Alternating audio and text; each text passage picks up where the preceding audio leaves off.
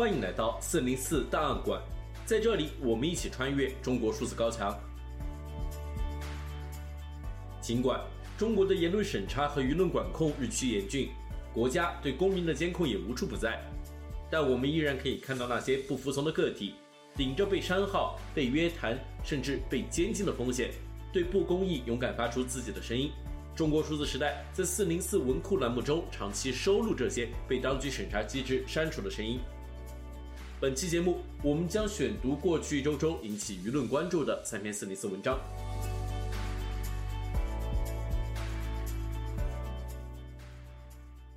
闪电新闻从来不做跨省的舆论监督，我们从来不看别人的笑话，因为山东广电是孔子家乡的电视台。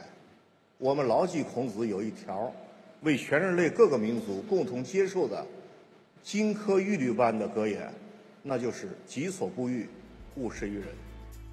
一月十三日，山东广播电视台党委书记、台长吕鹏关于跨省舆论监督的言论，持续在中文互联网上引发关注和热议。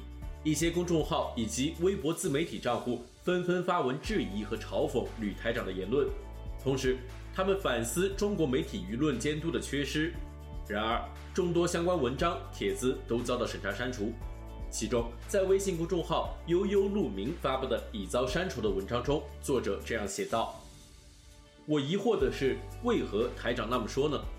于是大胆猜测一下，台长说从来不看别人的笑话，这里的别人是有特定限定的一部分人，而不是所有人。既然外省的普通老百姓已经被不断监督了，他们从不跨省监督的对象大概是外省某些特定的权或贵。台长说，之所以这样做，是因为一个高大上的理由。我们牢记孔子有一条被全人类各个民族共同接受的金科玉律般的格言，那就是“己所不欲，勿施于人”。这句话听得我只想为孔子喊不平。台长所说的“己”是谁，人是谁？老百姓真的不想关注外省的黑色地带，真的不想要跨省舆论监督吗？当然要，因为我们各个省的老百姓都同属中国，我们是如假包换、不折不扣的命运共同体。一个人可能到另一个省旅游、读书、工作，可能与另一个省的人结婚生子，可能在另一个省买房养老。如果每个省的媒体都不对外省进行舆论监督，不披露外省的灰色黑色地带，那么人们从哪里得知这些信息？人们的试错成本将高到什么地步？如果从不跨省监督这一逻辑成立，推而广之，就是从不跨市、从不跨县、从不跨区、从不跨社区、从不跨村。反向推之，那些来本地监督的媒体就是不厚道，就是来看笑话，就是非我族类。这太荒谬了！当我们只能听到一个声音，能真正的理解身边的世界吗？一个真正的媒体存在于这个世界，立身之本是什么？价值点在哪里？答案很简单，媒体的价值就在于告诉大家真实的世界是怎样的，击浊扬清，针砭时弊，直面社会丑恶，关心老百姓真正关心的问题，当大家的耳目喉舌。因此，朋友们。舆论监督绝对不是看笑话，不是负能量，而是治病救人，帮助当事人改进自身，为大众提供决策参考。人会生病，社会也会生病；人需要医生，社会也需要医生。阳光所照之处，阴暗才能驱散，生命才能健康生长。不过，如果不是办一个真正的媒体，而是经营晋升阶梯、打造聚敛资源的平台，那又是一码事了。看问题要看本质，从不跨省舆论监督，从不看别人笑话。这样的话听起来厚道，本质上却往往给某些人拉过去当托词、当外衣。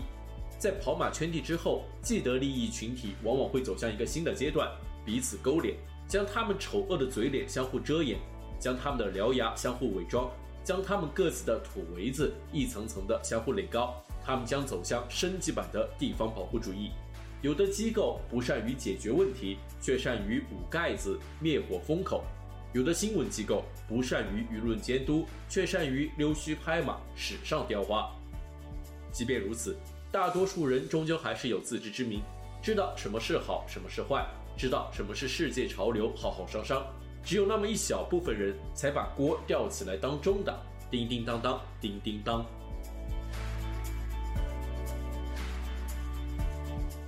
近日生活在北京的微信公众号平客大实话的作者发布文章讲述当前北京一些商场的萧条情况由此联想中国经济的萎靡。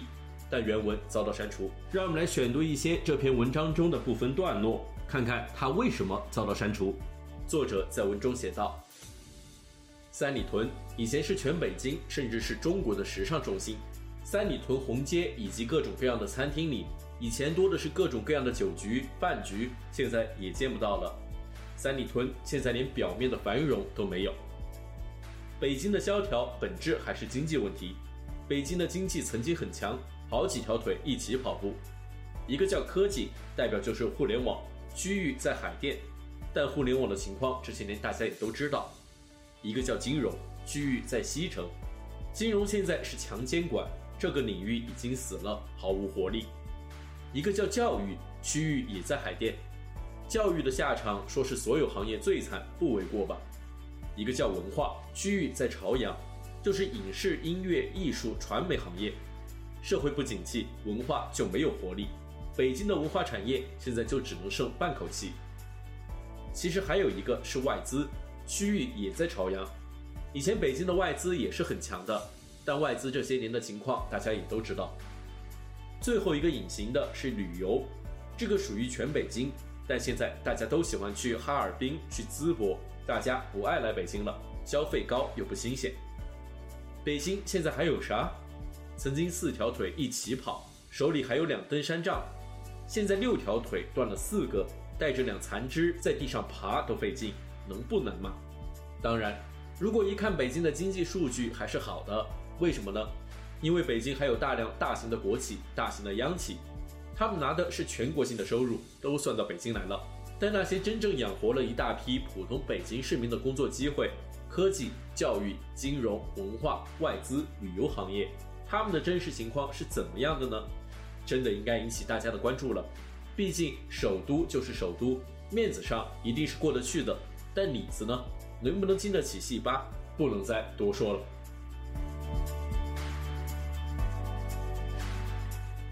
一年一度的春运即将开始，微信公众号正面连结发布了一篇报道文章，展示了长期被忽视的火车司机群体的真实处境。但原文遭到四零四，我们将选读这篇四零四文章的部分内容，看看到底是什么触碰到了审查机制的敏感神经。春运将至，全国十五点五万公里的铁路里程上会有超过一百零九万辆各类客货运火车行驶。这些车辆里有的坐着一位司机，有的坐着两位，大部分时间里我们看不见他们。实际上，他们是一些不太健康也不太快乐的人。一项针对福建省一千零七十七名火车司机的调研结果显示，他们的抑郁障碍阳性率达到百分之五十点二三。火车司机的工作与我们有很多技术上的不同，但归根结底，我们是同样困在工作里的人，遵守规则的人，睡不着觉的人，疾病缠身的人，机械化的人，困在系统里的人。火车司机的工作从强制睡觉开始，这里的睡觉并不是随意的、放松的，而是他们工作的一部分。这段睡觉时间的官方术语是备班。火车发车之前，司机会被提前叫到备班房休息至少四个小时。备班房与宾馆房间的另一个不同点是，房间的门上装有玻璃或者反向安装的猫眼，方便从外部观察。在火车头的内部，司机所在的驾驶室其实很狭小，只有两到四平米不等。前挡风玻璃下面是仪表盘和操作台，下面是两个座位。最后有一个狭窄的过道，司机就在这个空间里度过长达几十个小时的工作时间。如果用视频记录下火车司机驾驶的全程，你会发现他们不断重复同一个动作，食指和中指并齐向前指，有时指着仪表盘，有时指向窗外某处。与此同时，他们看向手指的方向，口中还会喊一些词语。在访谈中，一位司机调侃自己的工作。称有可能外人如果看我们干活，就跟看精神病似的。司机另外一项重要工作内容是不间断的瞭望，而瞭望的对象只能是铁轨和铁轨附近可能存在的危险。火车窗外风景开阔，但司机不被允许欣赏。为了安全行驶，司机必须像机器一样持续保持稳定，因此在驾驶室里，司机的一举一动被严格监控。火车司机工作时必须随身携带录音笔，驾驶室里装有三个不同功能的摄像头，一个拍摄前方道路情况，一个监控整个驾驶室，还有一个专门对准司机面部，观测司机状态。司机的每一个动作、每一句话，甚至眨眼频率、瞳孔移动方向，都会被记录和审查。AI 技术也被用于监控司机。如果摄像头检测到司机闭眼或者坐姿不端正，摄像头会语音示警，监控后台也会收到信息。司机是指掌控机器的人，但在被访谈的火车司机们看来，自己这份工作并不是掌控机器，而是把你就变成一个机器。除了睡觉，人的其他生理需求也成为火车司机们的困扰，比如吃饭和上厕所。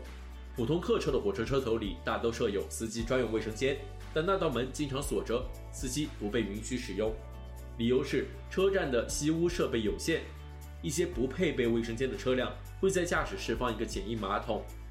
一位司机在网络上发帖描述自己使用简易马桶的过程，他称：“引号。”有一次代班量了肚子，在直乘时肚子疼发作，翻江倒海，痛不欲生，实在是不能坚持到下一站停车解决，只好降低列车运行速度，要实习司机把马桶搬出来，在狭小的司机室内解决，那种滋味尴尬，让人绝望。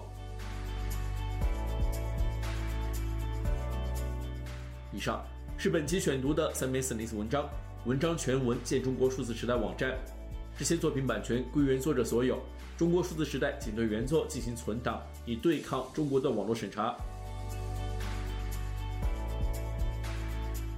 中国数字时代 CDT 致力于记录和传播中文互联网上被审查的信息，以及人们与审查对抗的努力。